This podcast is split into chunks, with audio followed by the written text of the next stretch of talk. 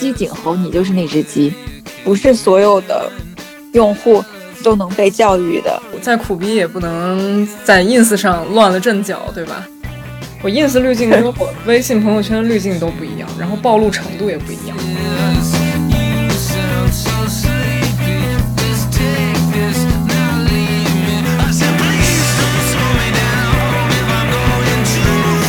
就照顾好自己，既包括身体上的照顾，也包括精神上的照顾。甚至我觉得精神上的照顾是更重要的，因为现在大家都有病。就其实教育还是它的本质是啥？还是让你去做个人。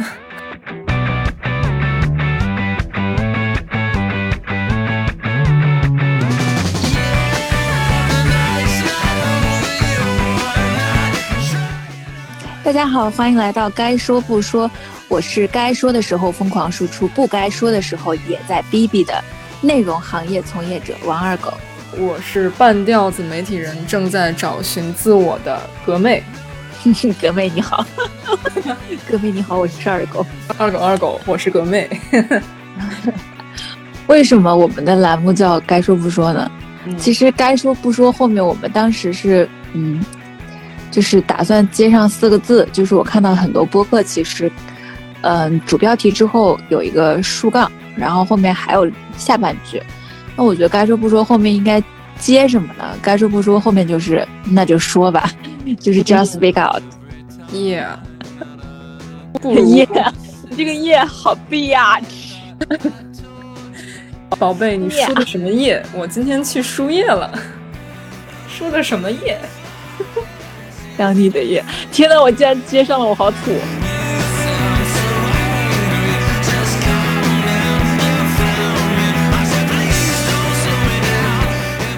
其实，其实我们创建这个栏目也都是想，想想聊一聊，也也想聊什么呢？就是需要找一个渠道，找一个通道，甚至是找一个出口，把我们平时不管是在生活场景还是工作场景，尤其是在工作场景，那些嗯想说但还没能说出口的话，换个地方说。还有哪些想？说出来你就可能啊，朋友再见的那些话，也不至于了。现在现在职场环境还是很宽容的，不会再见。Really? Is that so? 其实我觉得现现在，嗯，哦，是吗？那就那就那就先听听你的故事吧。哎，这说起来有些丢人啊！我记得我是在某媒体、某大型媒体说错话，然后试用期啪。快乐没了，试用期就没过。但是真的是会会因为一句话就没有第二次机会了吗？还是说有给你一个教育的过程？好像还真是，就是当时空降了一个大老板。可能这新官上任三把火就烧我头上了。我说杀鸡儆猴，你就是那只鸡。我的那个直系 leader 是跟我说那个啊，以后要注意。但是就是当时两个新官上任，一个是新的制片人，一个是新的大老板。方便透露一下是说了什么吗？我还挺好奇的，因为咱们之前没聊过这个。哎，是哈。就是他问我为什么选你们组为什么选这个选题，我说我也很好奇为什么要选这个选题，就作大死，你知道吗？想这是一个就这句话吗？对，真的，literally 就这句话。嗯，我不知道像你们这种，呃，公司制的这种地方是怎么判定的？因为我的朋友说你在互联网也不能说这种话。那不会，我可能可能我路子太野了，可能是我太野。我还经常这么跟老板说话，虽然虽然哦，我这么跟老板说完之后呢，我会反思一下自己，就是啊，我开会的时候是不是态度不够好，或者说嗯，我是不是不应该怼老板？但是其实没关系，因为说实话，嗯，首先是我历任老板都还挺好的，再就是。可能他们也很珍惜有能够直接说实话的人吧，因为很多就是部门成长期或者公司成长期，他也需要一些敢于去表达自己的人。但是说实话，我也我也能够 get 到，就是像我这样的人，就是就是风险，我就是风险本险，本险。就像我这样的人，对，就像我这样的人，其实如果是真的是好的场合，以及是有正向作用的，那对大家来说都是好事。但是如果是嗯。一旦有什么问题，或者是需要承担责任了，那我这个人就是变数，就是风险，就是不稳定因素啊。我觉得可能是到一个动荡时期的话，你可能就会首当其冲。对我可能也也当机了，就 完了，怎么怎么怎么这个车速就变得很奇。去养老院的车，这不是去养老院的车，所以，所以其实真的，我从那之后，我震惊，就基本上就是因为这句话，我试用期就没有过。虽然我当时已经很不想干了，我本来我其实入职第三天我就不太想干了，因为真的是太累了。就到后后面干了两个多月之后，淋巴就脖子上已经开始长痘，就过劳。对对对。但是以这种方式离开，而且我那会儿是十二月份哦，我之前没跟你讲过，也没有也觉得不是什么值得去说的事儿，就没跟你说。就那会儿真的还蛮惨。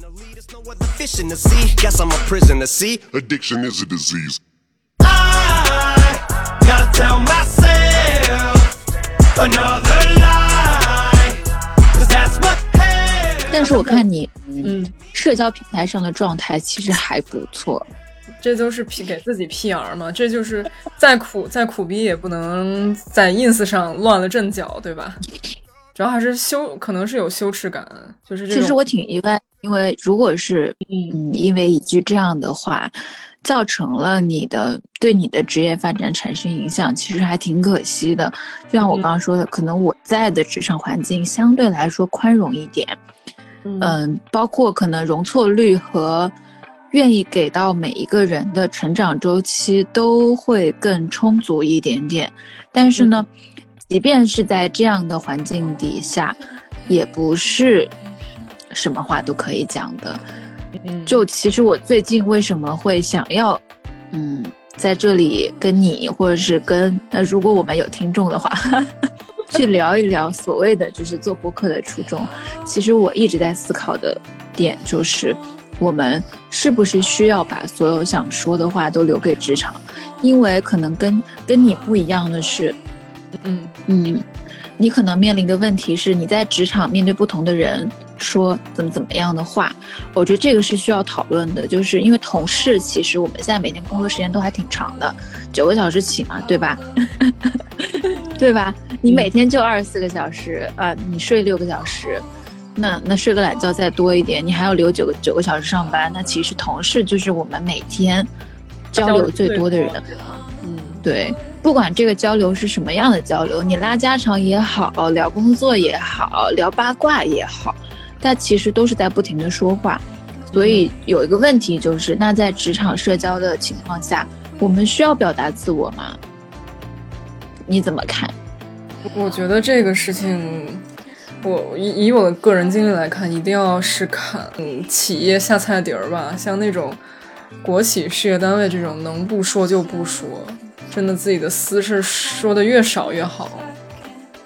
大家都是那种路过你的工位都要瞥眼你的电脑屏幕的那种人，然后你的你说什么，可能第二天大家整个办公室都知道，就一晚毫无秘密，因为。这种地方相对来说比较的，就节奏没那么快，大家都有点无聊。只是说，就是相对来说，有一些地方还是非常非常忙的。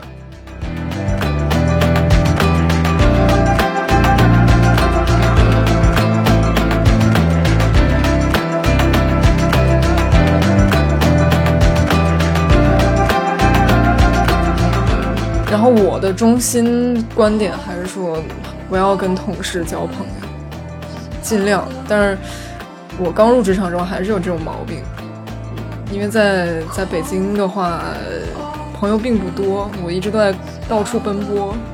我就后面到下一家公司的时候，就是走极端了，就不说话、不 social、不社交。就其实我觉得，嗯，在职场的社交。自我表达也是需要的，只是说适度。我觉得适度是从两个方面来衡量，一个是像，嗯，可能在你那样的职场环境里面，你需要面临的是，你什么话能讲，什么话不能讲，因为你有一个绝对不能讲这个范围在那里。对，但是可能我没有绝对不能讲，我更偏向于另外一个维度，就是什么能说，什么不能说，是基于谁来接收我的信息，就是我周围是谁，我这样会不会影响到大家的情绪，或者伤害到团队？可能我会从这个维度来衡量，但是一定是，嗯，需就是我到现在都还坚持说。在职场里面是需要表达自我的，但是可能表达的方式会根据接收者的情况来调整。对，职场里需要表是不是需要表达自我的度，我还是觉得呃，根据这个企业性质来来划分。但是我觉得现在其实最让我困扰的，倒不是说在职场社交时如何自我表达，更多的是我在传递信息的时候。会遇到的问题是，比如说我是做内容的，那我做内容会，就其实我工作中就已经在往外输出了。我不管是对我的用户、对我的受众，然后对我的目标的受众，或者说是我去做投放的时候，那些被圈中的人群，那这些人他是接收什么样的信息，能够了解我所处的平台。或者说是我在做的事情，这个其实是很重要的。但是呢，你会发现在做这件事情的时候遇到的困难就是，我很难去平衡说我要说的话和想说的话。就是你能知道要说和想说的里面其实是会有 gap 在的。嗯，有的时候你要去考虑，就是怎么说能让他明白，以及就是可能我的观点并不是。我代表的这个公司，或者说是这个平台，它传递出去的观点，嗯，就是现在是一个人人设时代，不光是大家，嗯，在社交平台，每个人有自己的人设，甚至是千人千面的。比如说，我在微博和朋友圈，可能我的人人设就不一样，因为朋友圈的人太多了，家长、长辈、客户、同事。你就会发现，不是什么东西都能发在朋友圈的。那我可能更倾向于把微博和其他的什么 ins 之类的当做我的真正的意义上的社交平台。是的，嗯就是，嗯，那如果是在我的社交平台上已经出现了这个问题，包括你刚刚说的，就不想显示自己过得太惨啊，那那它就是一个出于人设的需求，就是我。做内容的话，明星有人设，连普罗大众也需要自自己就开始自我包装、自我审查了，对吗？不光是普罗大众有有人设，现在像我们做 branding 品牌也是有人设的，就是你这个品牌带给人的感觉，带给你受众的感觉是什么样，它其实也是。设定的一部分。那其实我在这个品牌，或者是我在这个平台上说的每一句话，都是服务于这个设定。就其实你会发现，你从工作素养角度出发，你需要去说的话，和你本身想说的话，其实是有一定区别的。比如说，可能我现在需要去为这个品牌，或者是为这个平台去营造出一个中产小资、岁月静好，呃。就是这种形象，那可能说的话都是很理智、很理性、很很有气质，或者说是很有涵养的一种表达方式。但是我个人呢，又特别喜欢把什么，呃，去你妈呀，对，这种东西，对吧？屌字开头，逼字结尾的，就是这种东西挂在嘴边，甚至是我会觉得，嗯，有的时候有一些观点，甚至是一些语气。它只能通过粗话来表达，你如果说的很克制，它就失去了力度。屁事没干，就是你需要给他一个语气助词，帮助大家理解你说这句话的时候你是什么样的情绪，对不对？但是当你服务于一个人设，你所有做的内容都是服务于这个人设的时候，你就是去伪装成另外一个人的。那你感觉累吗？累呀，而且你会发现，就是内容的输出是要无尽的去跟周围的人去掰扯。你你的文案是有文字语言，你的设计是有设计语言，你老板想要的又是另外一种语言，就是你需要去平衡平衡，就是怎么样让这些人都 OK 的方式，说出大家想要说的话。那大家想要说的话和你自己想真正心里想说的话是一样的吗？比如说，就一个观点来讨论哦，可能有人会觉得独立女性是经济独立，啊，是有一些独立思考能力，或者是怎么样？嗯。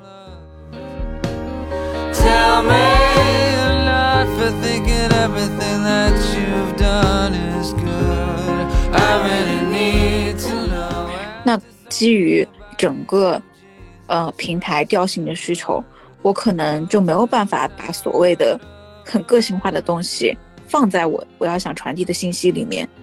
那其实这个特质反而是我自己最看重的，那这个话我就不能讲了。那我觉得解决这个东西的唯一方式就是在创业。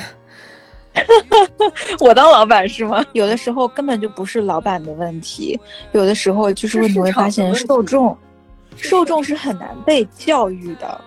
嗯，我怎么觉得这句话特别熟悉？像在在传播学里的时候，好像见过这句话。就像我虽然是做内容，但是其实我是必须得拥有受众视角才能做内容，对不对？不然你你东西打出去就没有任何水花。但是你去从受众视角。你做了越来越多的 interview focus group，你会发现，消费者是非常难被取悦的，这些用户、这些网民是非常非常难以理解的。就我倒不是说就是有学历还是年龄吗？性别？都很难去，就是我觉得都不能这么圈，都不能说是按照 level 来圈，就是比如说受教育程度啊，或者说是年龄层，都不能这么这么这么圈了。我觉得有两个原因，一个是现在的信息实在是太多，就是很多人他会有一种抵触心理，他一旦看到你有什么关键词，他会首先的给你下预判，反驳都是后话了，他会先给你一个预判，比如说。你一旦提到独立女性，他就会把你，对他就会给你标上女权，但其实我不是，对不对？来打拳了，来打拳了。就是其实你会发现，独立女性跟女权之间隔十万八千里，但是呢，你看到这个词或者看到这个关键字，就会被关联上某一种标签。现在人就是就就就是这样的，就非常的。有抵触心理，然后呢，还有一种难取悦的情况就是，他太自我了，就就是这个反应在现在低龄的受众里面，就比如说嗯初高中生、大大大学生，就就是 Z 时代这些小孩儿，他们其实我最近在观察，会发现他们真的蛮注意自我的，就那一套东西，就不被磨灭掉那种自己的东西。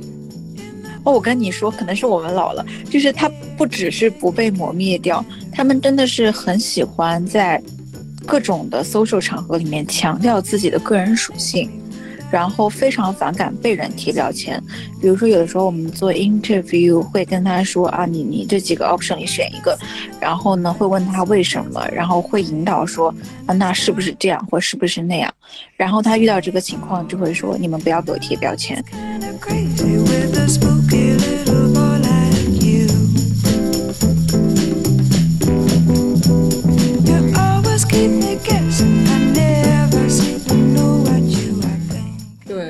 我，很好奇是什么让他们这么，我就说都是都是独生子女啊，对吧？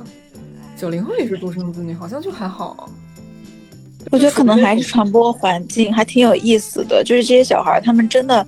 嗯，很注意自己的自我认知，而且他们对自己的认知还蛮清晰的，甚至是你可以从他们对于自我的认识里面看到一个他们的成长变化，可能就这么几年，他们有个什么样的转变，他也愿意跟你分享，这是我觉得是件蛮好的事情。但是从工作角度来讲的话，就会发现更难做，更难推进。对，就是你会发现，可能像以前，像我们这一代人在学生时代。一个信息推出来，我们可能大大部分人普遍的认知都 follow 无条件 follow 都差不多，对对，或者是观点大差不差，对吧？而且我们有很多但是当现在回忆，比如那种是，周杰伦啊、孙燕姿啊，然后哈利波特啊，有很多共同的回忆，嗯。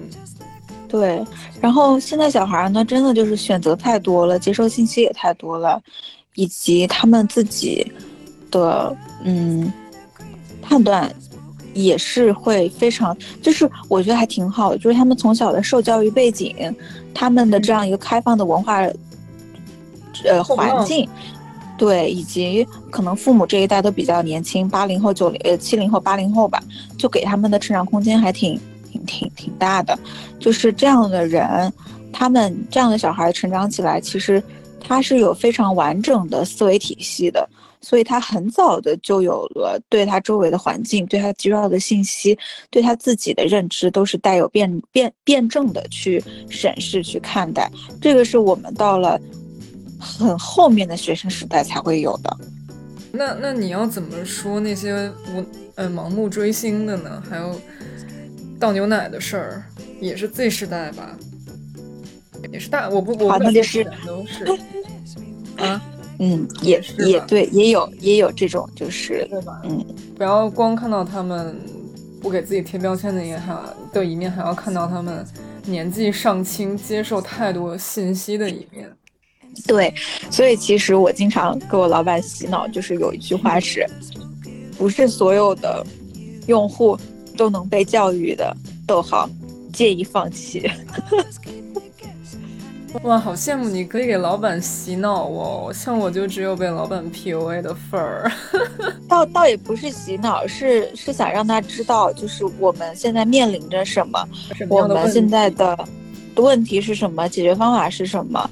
以然后如果说我跟他说建议放弃，那我一定要告诉他有哪些人是不能被放弃的，以及那些人要怎么去被被被运营起来。那如果这些人建议放弃，为什么建议放弃？这个逻辑肯定是要跟他说清楚的。单纯洗脑是无效的。我给他那个病毒营销有理有据。对我给他病毒营销，在他的办公室三百六十度贴满了建议放弃，建议放弃，那也没用啊！我得告诉他为什么我建议放弃。那如果你不放弃，我们再来聊一聊。我刚才差点以为你真的这么做了，吓吓死！没有没有没有，就还是会好好的去说这个，因为其实你会发现现在的人，他的思维都是有一套清晰的逻辑体系的，特别是做内容，就包括我还遇到了一个事儿，就是嗯。我遇到一个小姑娘找工作，然后她想找文案的工作，就来请教我。然后呢，就就是说，嗯，因为她觉得自己文笔还不错，她爱好写作，所以想做文案。然后我跟她说，我说现在其实对于文案的需求，不是文笔好不好，就是不是这个单一维维度，其实是能对。对，包括你的 key message 要怎么传递出去，这其实是一个逻辑思维能力。我觉得现在相比说服一个公关能力，communication 能力，对他其实更看重的是你这个人，你对于信息的消化理解程度，你对于信息传递的一个逻辑，在这个基础之上，你有了你有了清晰的认知，你有了自我的观点和判断，你有了嗯这个传递信息的能力。再来说你的文笔怎么样？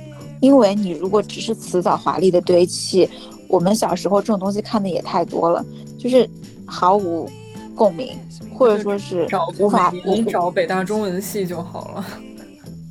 对，无法打动，以及会出现那种，就你记不记得去年那个浙江满分作文，就通篇通篇堆砌华丽的辞藻，然后毫无逻辑，什么都没有说，我也不知道他表达什么。哦，高。后来不是有争议吗？那我觉得真的是挺悲哀的。对，所以也不好说他附庸风雅，倒写的都还，也就是下功夫去背了，但也只是个背。这就是掉书袋嘛。然后世界里，我觉得是那种感觉。就是可能可能我说话比较狠啊，就是这样的小孩怎么学习的呢？就是，呃，满分作文那种题库。好，把各种就是嗯好词好句、名名人名言啊、名人事迹，那个还有那种生词替词，就是那种我看了都不会念的词，把它背背了之后呢，到这个嗯写就是考，对，然后到考试的时候看到这个啊议论文叫什么？叫追求自由啊，放飞梦想。那他其实不会去深究这一个题目背后的逻辑是什么。比如说现在不是很多城市，它出那个考试题目，它会出一套，它会给你一个语境嘛，给你一个场景，或者给你一个故事，其实是需要你去理解、去提炼。以及通过你自己的判断，它是一个什么样的核心主题，然后出来之后呢，你再去议论你为什么这么认为，对不对？但是很多小孩就是可能通过理解了这一段话之后，好，最后的核心主题是啊，要努力奋斗，要坚韧，要追求梦想，那他就会把这个词往上套一堆他背的名人名言、华丽的词藻，嗯，对，名人事迹，然后往上堆完了之后呢？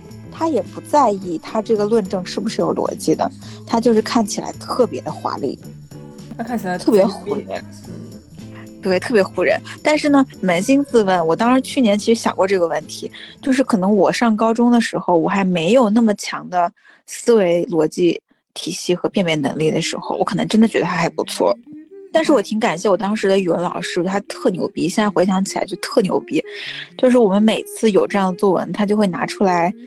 念念完了之后呢，他倒是不会直接说这个东西不好，但他会说希望我们大家不要这么写，倒不是说这些东西不能写，而是说他更想看到我们自己的观点是什么。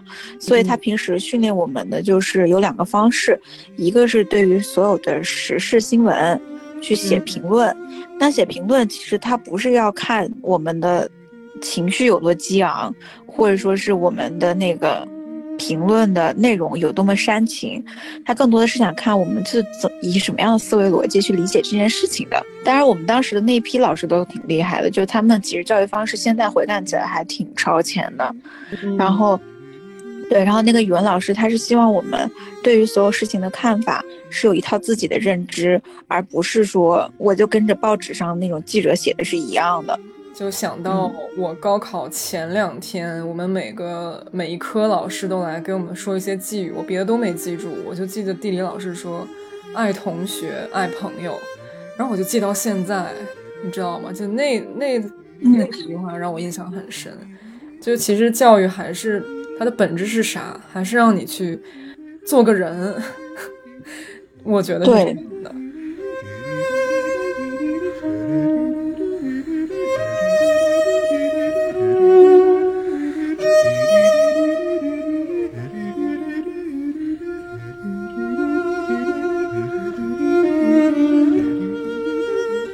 也是我觉得我大学收获最多的一点儿，就是，就是整个大学生涯，不管是最后的际遇还是怎么样，就是没有没有从老师到校长，没有人跟你说你一定要做什么人，你一定要从事什么职业，你一定要坚持自己的专业，对，没有没有人说你一定要怎么怎么样，他不给你设限制的，他对你的需要就是，比如说，因为我学艺术的。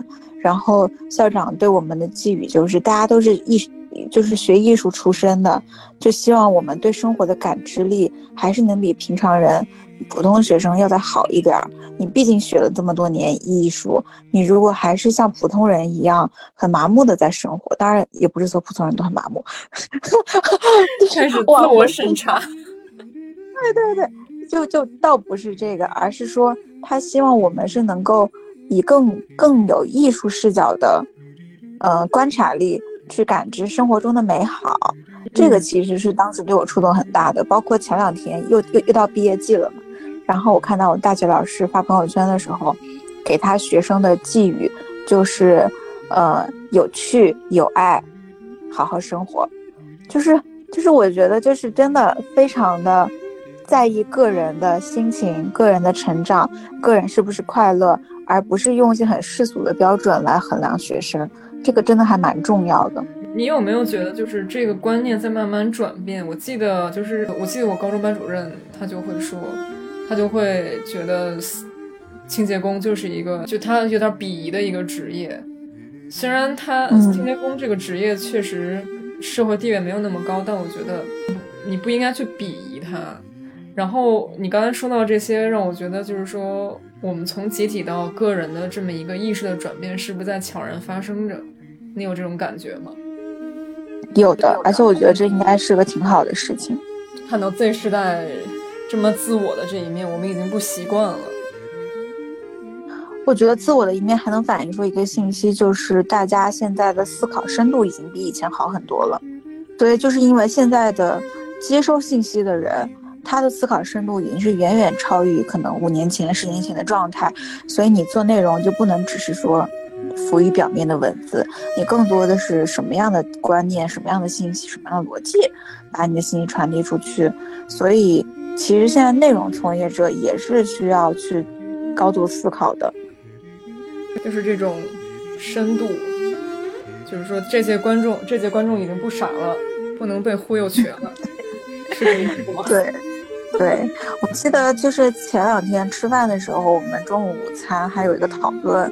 就是我同事有问我，也是一个实习生嘛，他有问我，他说像像我现在工作占比大概是生活的多多少？其实我当时嗯还挺疑惑的，就是我怎么去衡量？我也去反问他，我说你怎么衡量你的工作时间？就是比如说像我们行业，可能我下班了，我手上的 task 完成了，但是比如说我在地铁上，我在刷手机什么的。嗯，不只是这样，就比如说我在地铁上刷手机，我看短视频，我看剧，我看书，可能在这个过程中的职业的滤镜去看它了，已经不是对它，它都是跟我的职业相关的。然后我看到什么非常好的 case，我会直接分享到工作群里。我觉得这是大家的习惯。如果说你要把这个时间和这些部分比这些比例也算作生活的话。我觉得那没法算了，现在人都百分之百、百分之一百二了，你不能这么去算的。除了我睡觉的时间，我全部在动脑子。那如果说我因为我的工作习惯，我动脑子可能都是跟工作相关的，那我动脑子的时间等于工作时间，我是不接受的。嗯，这样你就完全被工作吃掉了那种感觉。对，所以其实我更多的愿意给的定义是。工作时间仅仅是我在办公室的时间，以及我还在做工作相关、直接跟工作相关的事情，比如说我做 PPT，我做表格，我发文章，我这些东西是我能接受我在工作。那其他时间，我对于工作的思考，我就默认在我在思考。加班，我就默认我在。对你，你不能说我非工作时间，我带着工作滤镜去做的深度思考，那也是在加班。那那我还活不活了？但是现在由于通讯工具太过发达，就是工作跟生活真的很难分开。你可能跟你对象或者家人聊天的时候，难免就要带到。所以其实我有的时候也会去想，说我如果我的生活被我工作填满了。我除了我的兴趣爱好，我健身运动啊，当然我现在健身也没坚持。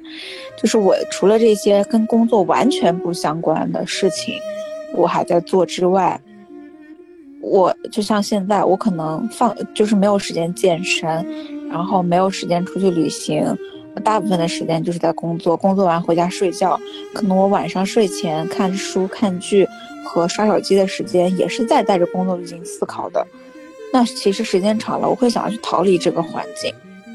嗯，然后我那天还听到一个特别有趣的事儿，就是我有一个在在我之前的一个同事，我不认识，然后说他有一天工作就有有一段时间一直加班，加班加班结束之后呢就不想加班了，她就跟她老公一起裸辞，两个人都裸辞，然后开始环中国自驾游。我是二零二零年。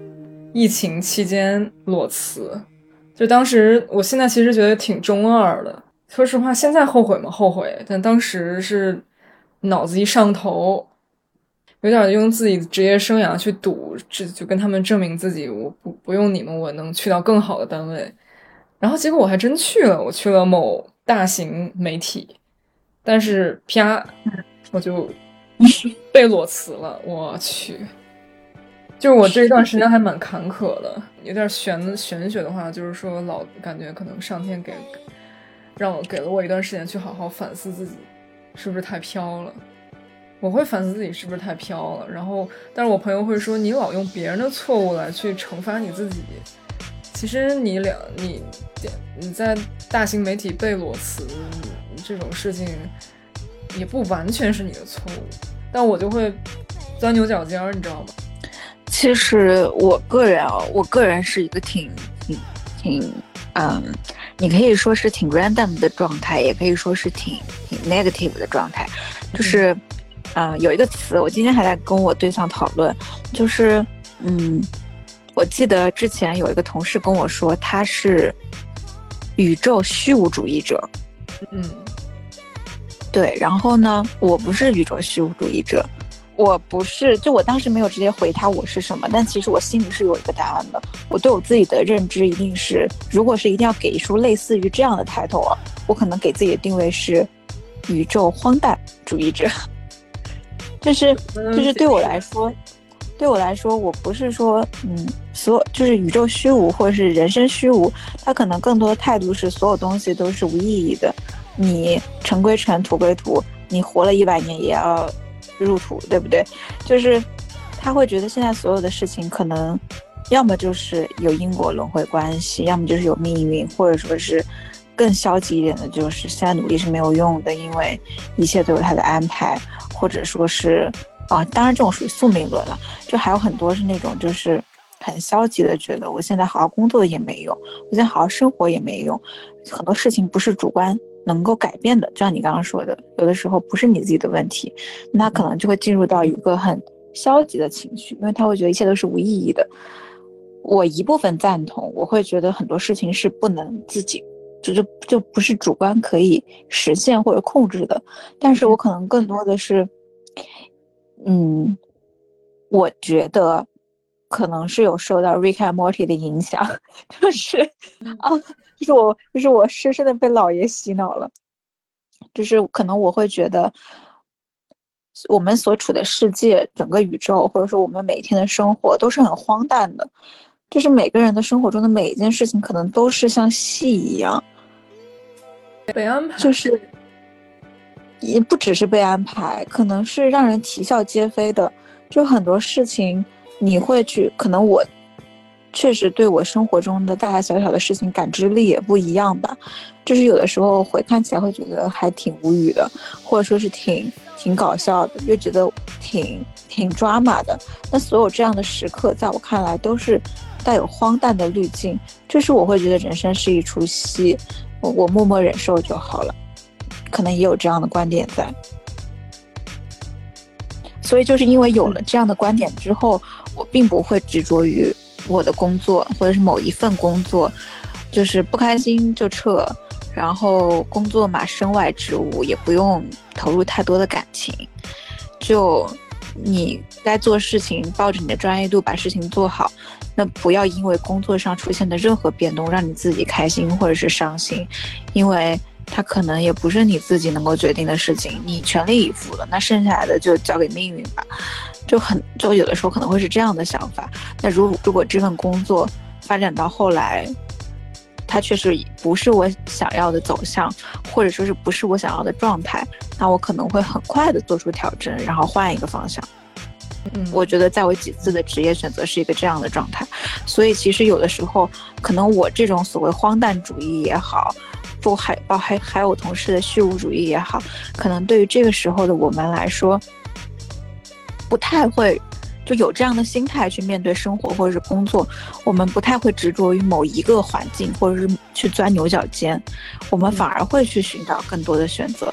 比如说，就拉回来，像我最近可能因为在内容表达上遇到了一些瓶颈，就也有一些嗯很违心的时刻。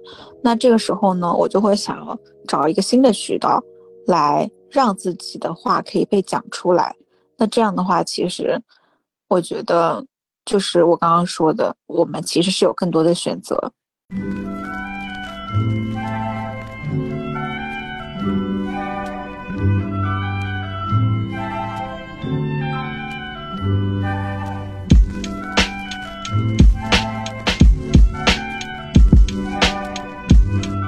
不过，我觉得这个选择还要基于你是不是把你现在手头上干的事儿全力以赴了。我觉得当时是自己对自己认对这个这对这个行业新闻行业不太清晰，然后也觉得自己呃可以去到更高的一个地方，就有点飘吧，就自己心里没点逼数，嗯。所以其实我觉得就是说，你去可以完全可以做选择，但是你要基于呃对行业的完全呃大大大部分的摸透，比如说你去跟专业人士去聊，然后另外还有就是说你对自己的认知有多少。比如说，其实那次裸辞还是挺打乱我阵脚的。其实我是不赞成裸辞裸裸辞的，因为我觉得裸辞是一个风险挺高的事情。那可能白羊的 这一面会有想要去辞职的冲动，但是我其他的十几个图会把我给拉着，就是不能裸辞。对，我觉得就是，嗯。我我我可能就是我刚刚说的一些观点，我可能选择的应对方式倒不是选择裸辞了，我可能更多的是会选择说找一条新的，找会找一件新的事情去做，来分散我的注意力也好，来让我有一个新的嗯抒发的通道也好，或者说是我去找一点别的爱好来分散自己的注意力，就是。其实可能是我，我，我，我是那种很容易对工作投入感情的人，以至于说，如果说我在工作中可能会有一些没办法去实现的事情，我还是挺容易难过的。所以这个时候可能就会去，比如说，嗯，课余时间，那那就多锻炼锻炼吧，对吧？或者说是去追星，去看看帅哥，喝喝酒，对，就是，嗯。当你在工作中，可能有的时候，我不是说就是经济或者说是嗯，title 上的这种回报啊，只是情感上的回报没有办法得到满足的时候，其实是可以把一些精力放在自己身上的，就。嗯，把给工作的注意力和精力放一些到自己身上来，那给自己多一点时间，多一点空间去做一点自己想做的事情，去专注自己的成长，专注自己思维上的变化。我觉得对现在人来说也是一个蛮好的方式。对，我觉得我是当时太太可能太过于看重这个工作，就是包括领导对我的批评，我也是就很容易放往特别往心里去。我后来现现在觉得没有太多必要。如果在没有影响你继续第二天还能继续工作的情况下，不要太上头。而且我在工作中其实还遇到一个困境，就是你会发现，很多时候现在大家都是螺丝钉，就是你越是到大平台、到大厂，就你的螺丝钉属性就越强。是的，就就其实有的时候，嗯。辛工作都很辛苦，但是有的工作类型呢，你的产出、你的辛苦，它能够给你带来非常大的成就感，就是你今天这个工作成果是跟你个人紧密相连的。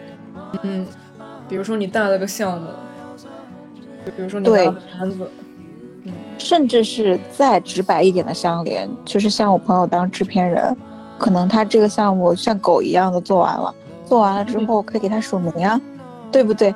就是这种成就感，我觉得是爆炸性的，它会比可能是你作为螺丝钉给公司带来的贡献，然后最后获得的奖金 title 要大得多得多。所以有的时候我也会去反思，说我到底需要工作给我什么样的回馈？我到底需要什么样的成就感，能够让我开心，在工作中真真正正的开心？所以其实，其实有的时候。嗯，我觉得还是得直面这种对于内容输出的渴望，对于这种你说出去的话，你的表达，有人能够通过你的表达来窥探到我的思考，来认可我的所思所想，有共鸣。我觉得这个带给我的快乐，会比我在工作中收到的别的别的效益要好得多得多。但是我觉得你。针对你，你对你的受众可能要求有些高。对，就这就这种真的挺难的。谁有时间窥探你？那个也不是窥探到我，就是他能够通过我说出来的东西，知道我是一个什么样的 personality。然后，就是我觉得可能也是因为现在人需要被了解吧，有这样一部分的原因。但是我又不愿意承认自己的孤独。但你到思考层面，你会发现每个人都是很。就是没没人可以真正理解你是吗？对，而且我觉得这是一个常态，这是一个必然。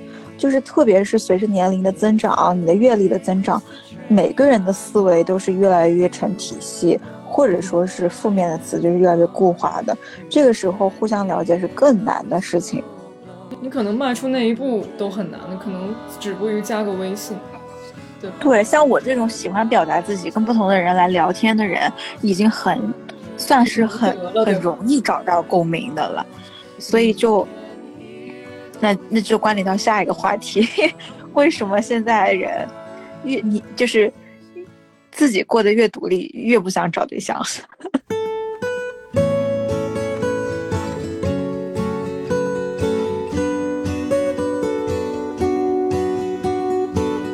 扎铁了老麻烦，麻烦，对方根本理解不了，麻烦，trouble maker。不是，我觉得是遇到没遇到吧。我，你遇到如果遇到的话，你还是挺愿意跟他聊的。就是后到现在就变成概率问题了嘛？因为因为其实你会发现，学生时代大家的思想都不完善的时候，你反而容易遇到一个人跟你一起去成长。但是当大家已经嗯工作了啊，有独立思考了，独立生活了，然后思维越来越成体系的时候，你会发现。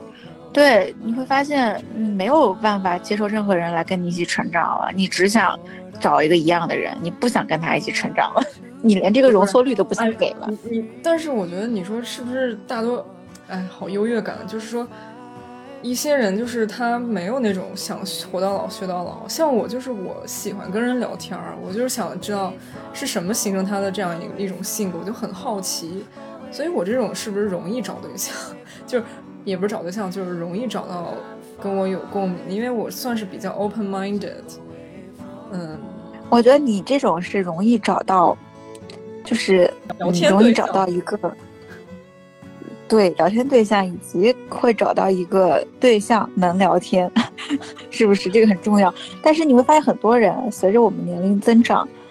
他可能并就是对方，我现在还没对象，这是一个问题。对，这就是我现在在在在说的原因，就是可能对方根本想找的就不是一个能聊天的人，他可能觉得我聊天我可以跟别人聊，但是我想找个女儿，我想找个听话的妹妹，我只会心疼爹爹，就像就像现在我周围很多很多富婆，对，到很多富。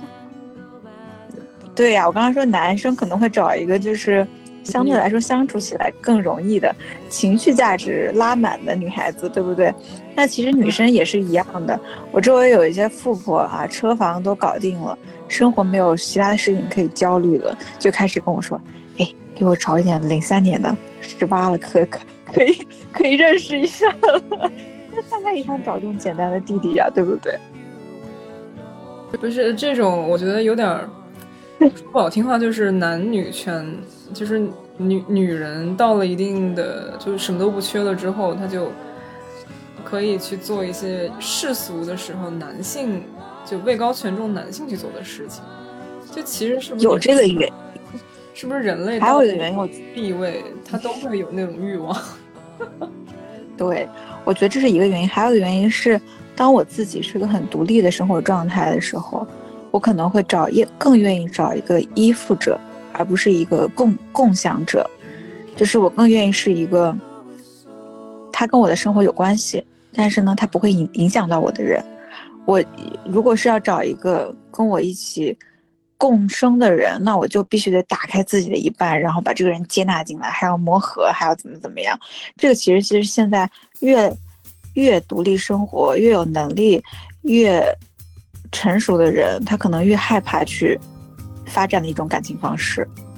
我怎么就不太同意呢？我觉得这种人就是就是懒，就是懒，就是是，对，就是不愿意去。呃，我要提一下罗翔老师说，就是说，嗯，他怎么说呢？知识分子。他总是爱全人类，但他不爱具体具体的人。我没有说 diss 知识分子啊，就是说，嗯，这怎么划定这种群体？就有些人他就是懒，因为爱一个人，他他是很舍舍生忘死的事情，他是很痛苦的。其实有的时候是大部分时间是很痛苦的，他也是很卑微的。所以就是说，你刚才说这些富婆啊也好，还是这些不愿找一个人依附于人的这些人也好，我觉得就是他们可能也失去了那些去深感受爱的能力的这么一个体验的这种情况。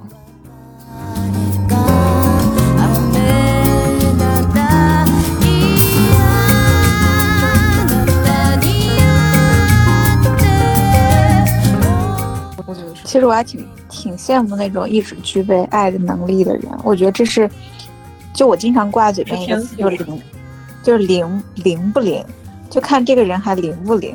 就有的时候会觉得，可能随着年龄增长，大家就说，就是把这个灵再转化一下，这个词就变成眼里有没有光，对不对？经常说啊，哥哥眼里没有光了，要吐了。对，就是我觉得还是挺。但是你会发现，你看你自己的照片，也能发现状态不一样。你的眼睛是充满着希望，充满着好奇，充满着探索，还是充满着疲惫？你充满着疲惫的眼睛就是没有光的。我觉得这个是大家都在面临的问题，就不灵了。年纪越大越不灵了。我觉得这别归功于年纪大不大。所以像因为因为我艺艺艺术院校嘛，所以其实。我如果周围有的时候发现，可能之前的学弟学妹啊，或者是学生，嗯，他还在坚持做纯粹的艺术，比如说画画，比如说做导演，那我，我如果发现他这样的状态，我还挺挺挺容易替别人开心的，就是可能是我发自内心的希望每一位艺术家都能赚到钱。嗯，我觉得艺术家特别不容易，都能赚到钱。如果赚不到钱呢，也没关系，就开开心心，天天开心。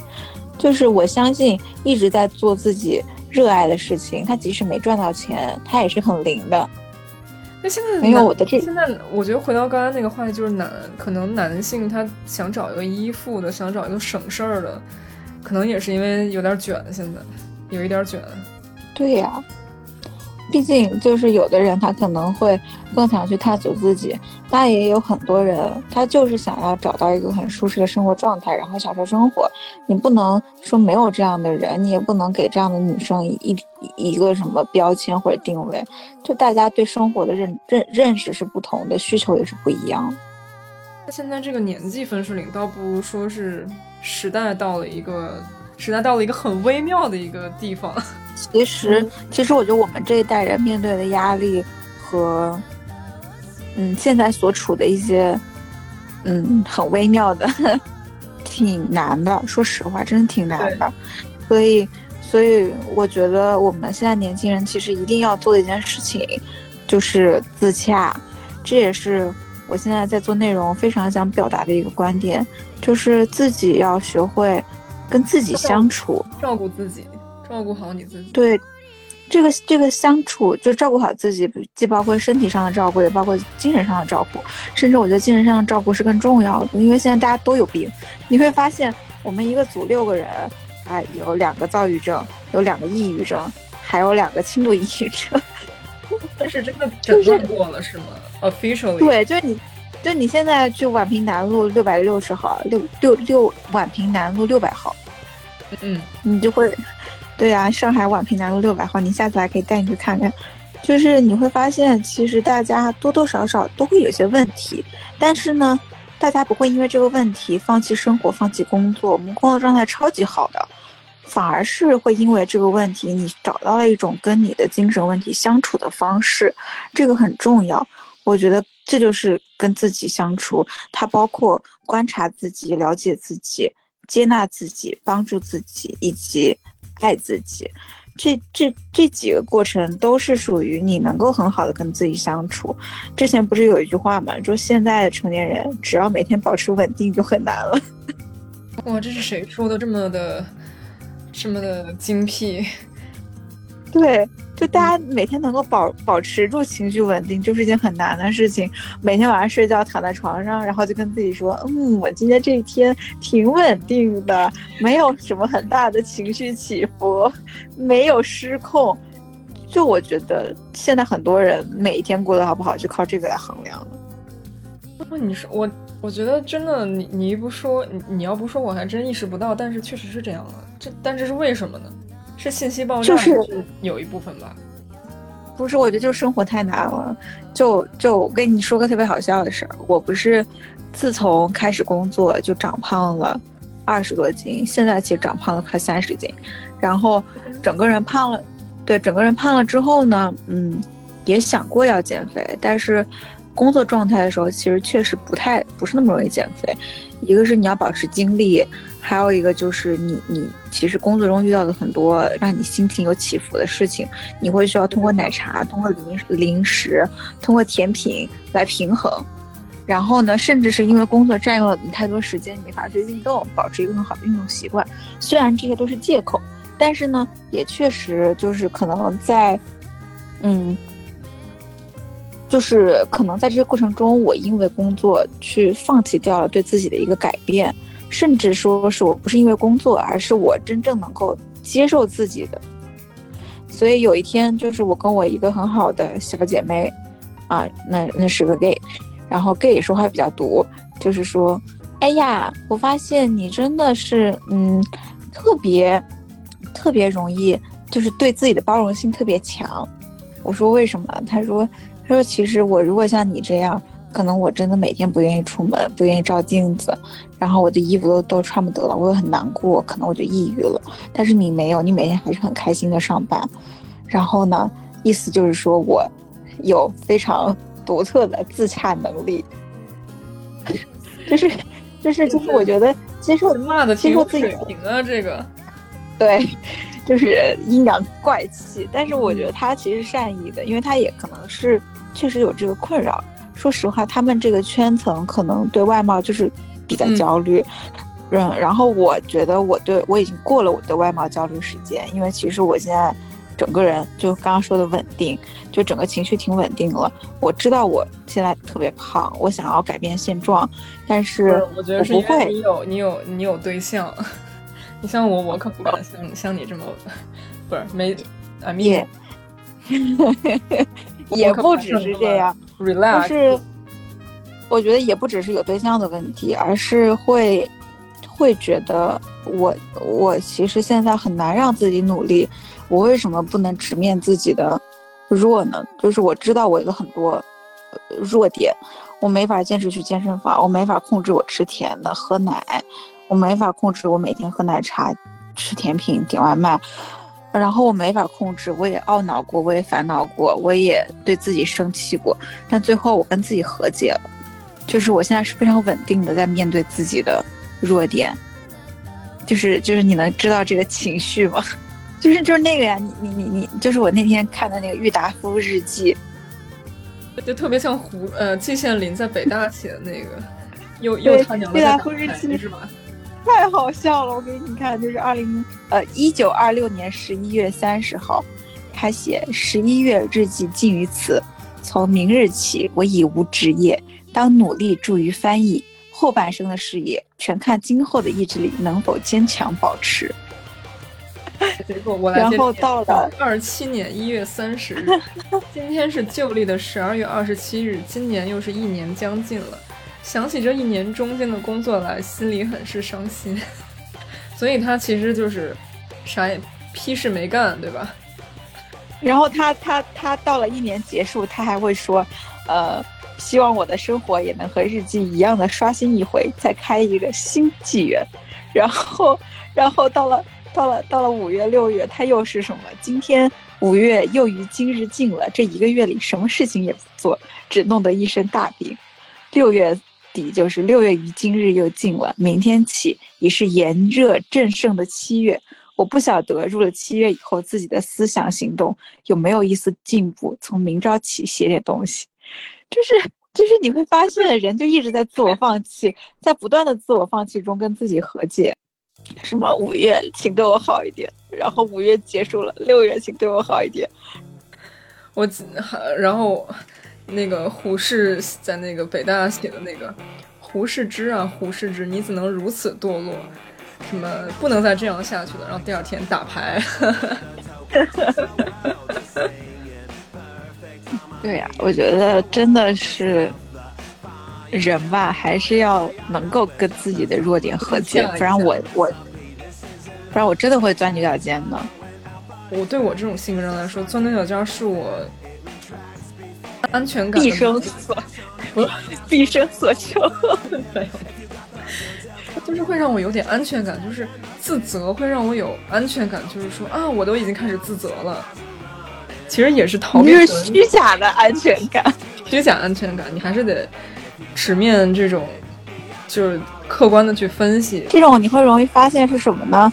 就是我有愧疚感了，然后我这个愧疚感带给我的满足感就是，嗯，我有愧疚感了，我是知道这件事情不对的，然后就结束了。嗯。就你还不如自己跟自己和解呢。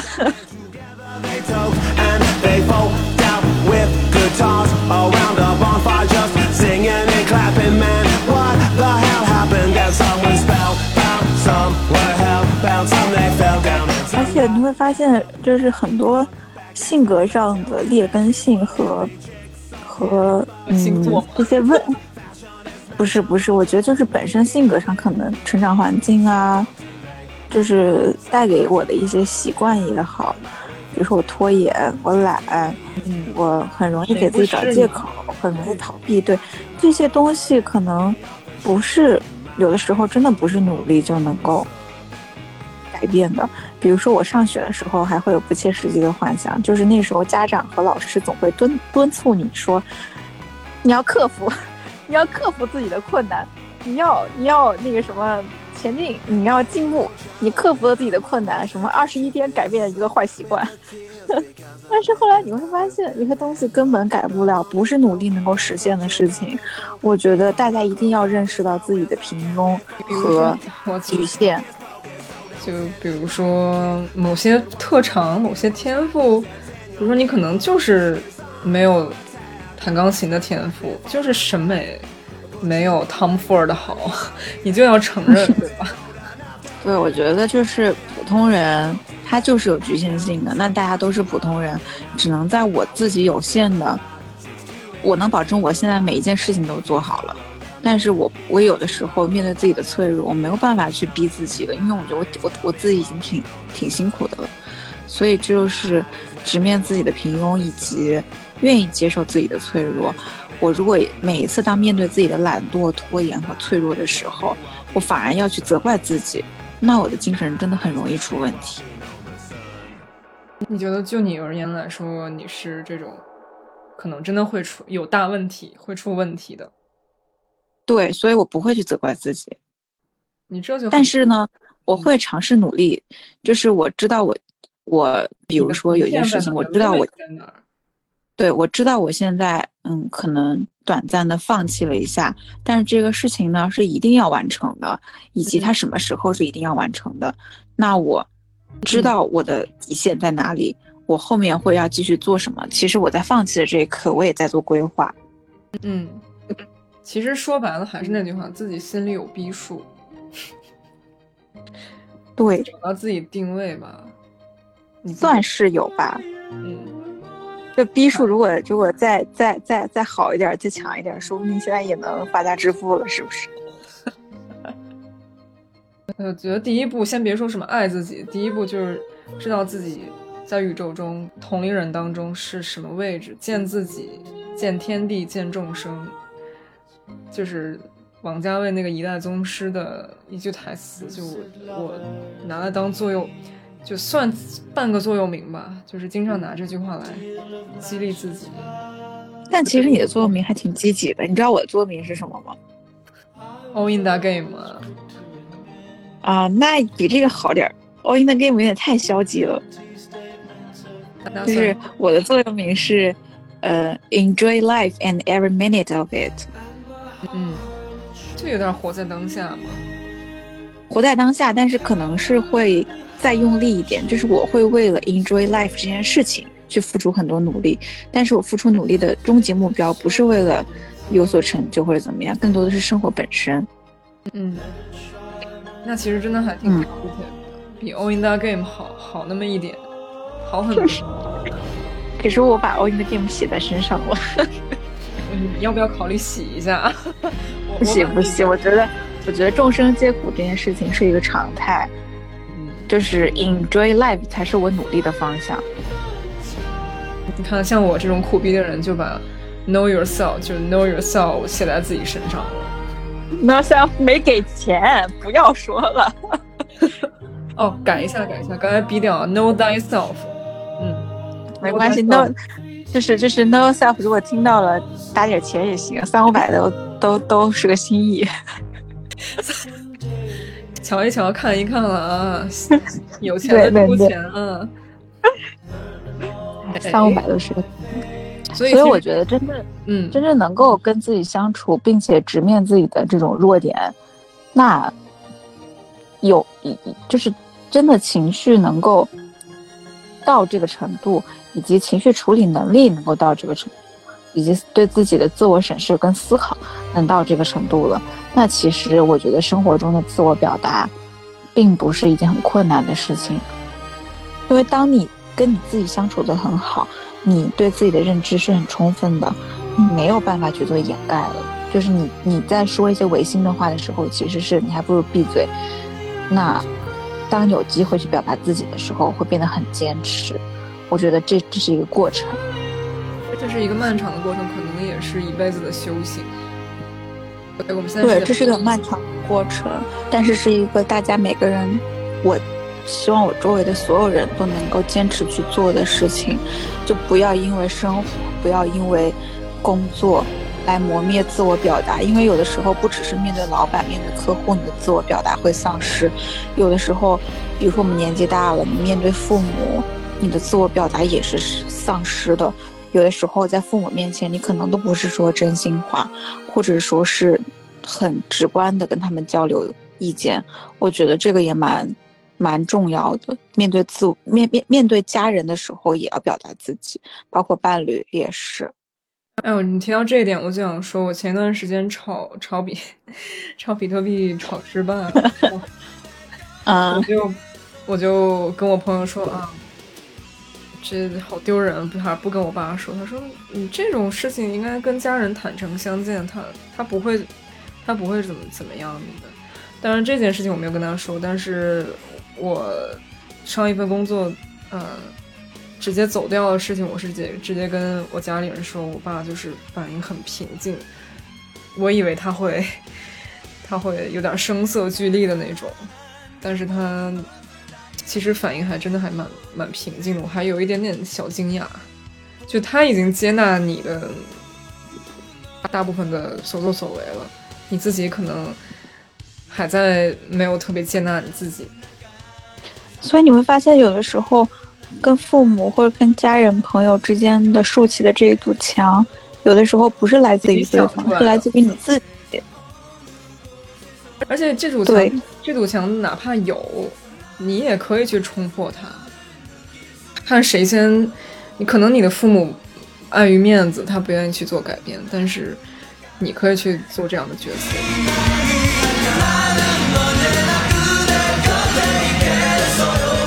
对，因为我觉得随着我们父母年龄增大，其实他们对于这个世界的认知和学习能力是有限的。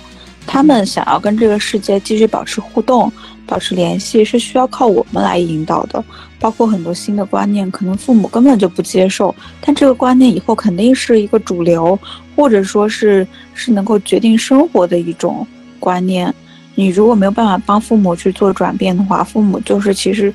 到了年年纪大了之后，真的就是一个与世隔绝的状态，或者说是是一种很痛苦的与这个世界相处的方式。所以，我觉得这个其实，在父母面前坚持自我表达，也是一件很重要的事情。就哪怕是争吵，你也你也可以说，就是跟他让他们知道，他们跟这个世界是有联系的，跟你是有联系的。就肯定就有的时候，嗯。对，有的时候我我我会觉得，即使是争吵，你说出来总比你不告诉他要好。嗯，你说出来他就知道了。你你俩互相猜，结果都没猜对，就很尴尬。对，就内耗，这也没有必要。包括我觉得情侣之间、朋友之间、人，所有人跟人之间都是，你可能就是互相猜，然后本来他没想分手。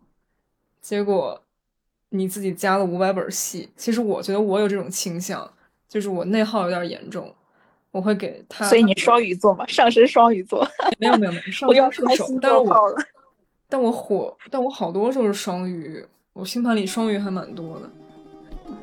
我要开心度炮。比如说十二小时没没回我微信，然后我可能是一个我可能有好感的人，然后我就加了五百本戏，然后一句啊，我刚才去吃饭了，破防了，你知道吗？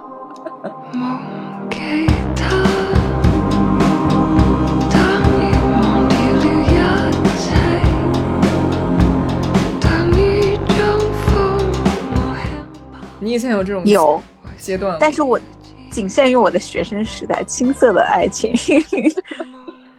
哎，我这我这就是属于人生该走的路一一米都少不了，就是该经历的。因为因为你会发现到后面越是坦诚的关系，不管是跟父母还是跟爱人，你越是坦诚的关系，其实你自己是越舒服的，你们的关系也是越健康的。这种坦诚是双方的吧，对不对？对，而且有的时候其实坦诚不只是，我觉得所谓的自我表达不只是坦白，更多的是让对方了解到你是怎么想的。相比你想这个结论，更多的是你的过程。因为可能我是那种很执着于让对方知道我的心路历程，即使可能都在气头上，对方不愿意听，我也要噼里啪啦把它说完，因为我觉得我。把我的心路历程，我的所思所想，我全部都告诉你了。那如果在这个时候呢，你能理解最好；你如果不能理解，我也没有遗憾，因为我什么都跟你讲了。嗯，就是我就是这样了。你你如果不能，因为我说的这套心路历程，你如果是不接受的，那说明我们俩就是不合适。如果你在气头上，你没有听进去，你之后再来回想起来，你可能会更多的理解我一点。我觉得人跟人之间就是靠这样的方式来交流的，得是双方的坦诚，不能是一方的坦诚。对，但是可能白羊座就无所谓，就是反正我抛开我自己了，你看我，你看吧，反正球球球踢给你了，压力来到你身上了。那倒也不是，就是属于那种我非常，因为白羊座表达真的还蛮。嗯，蛮就是可能对方真的会觉得有压力，但是白羊座是一定要充分表达自己的，就是我就这样了，我全我全部都说给你。我们都是没有恶意的，真的。对，就我的目的只是说我说的更多一点，你可能越了解一点。如果你因为我说了这么多，你都不了解我，或者是你还是无法理解的话，那其实就是不合适。这也算是一个筛选的过程吧。那你有没有想过这个个人隐私问题？你都你都你都爱人了，有啥好个人隐私的？你怎么这么傻？你这个傻白羊！不是傻白羊，你会想说，在感情里，我如果认定这个人他是有跟我情感链接的，那那我是希望他更了解我一点，以及了解这件事情背后的我是怎么想的，我的经历是什么。如果说他这个不能了解的话，其实他对我的认知是偏颇的。嗯，当然我会考虑到这种他会不会拿着你的事情去捅刀子这种事情，也有这种可能，但你要自己做好判断。但我是倾向有不相信人性的，我是倾向于不要太寄托于人性。我也不相信人性，但是我觉得还是看你自己够不够稳定，就是。当你自己的一套体系是很稳定的时候，你对方怎么样你无所谓，对方穿捅捅刀子，你捅回去呗，捅 back。特此大概介各位听众，如果我们有听众的话，介绍一下，我和王王二狗都是白羊座，而且生日离得很近，很妙。而而且你想，现在人其实说实话，大家活了快三十年了。就谁没有见人说人话，见鬼说鬼话的能力？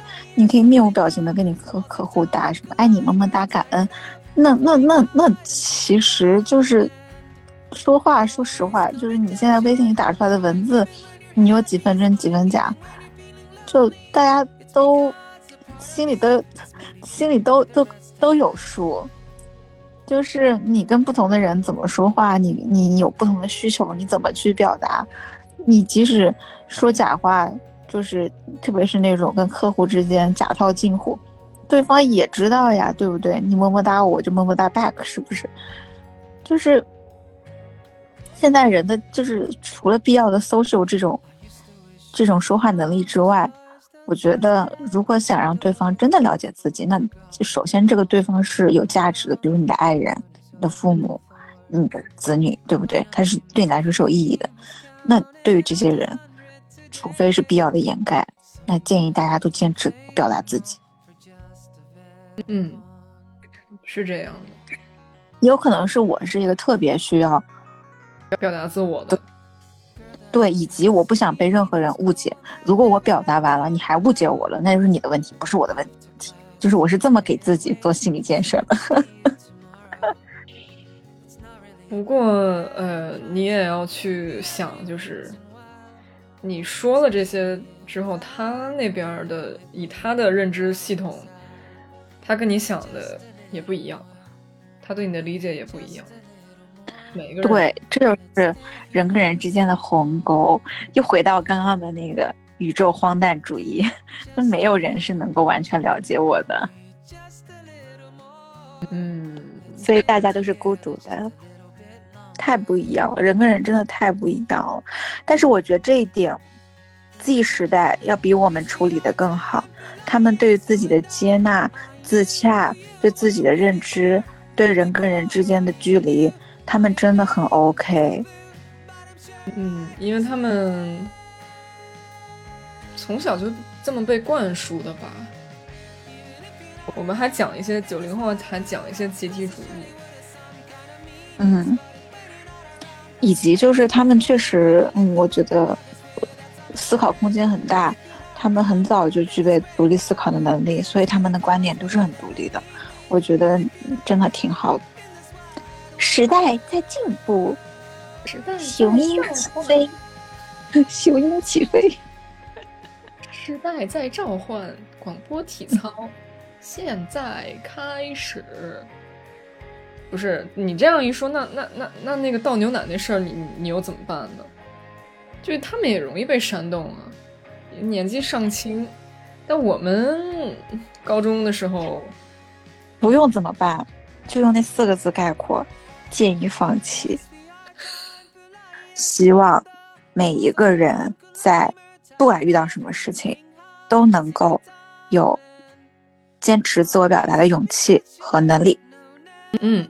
坚持自洽，我刚才不是，我觉得自洽是一件非常困难的事情，就是也是可能很多人需要终其一生去实现的一个状态。但是没关系，只要在这个路上走，大家就都要加油。我觉得我还是积极的在鼓励大家，虽然是荒诞主义，但还是希望每一个人都能够开心生活。嗯，入世修行，他就拿人生当做一个很有意思的冒险。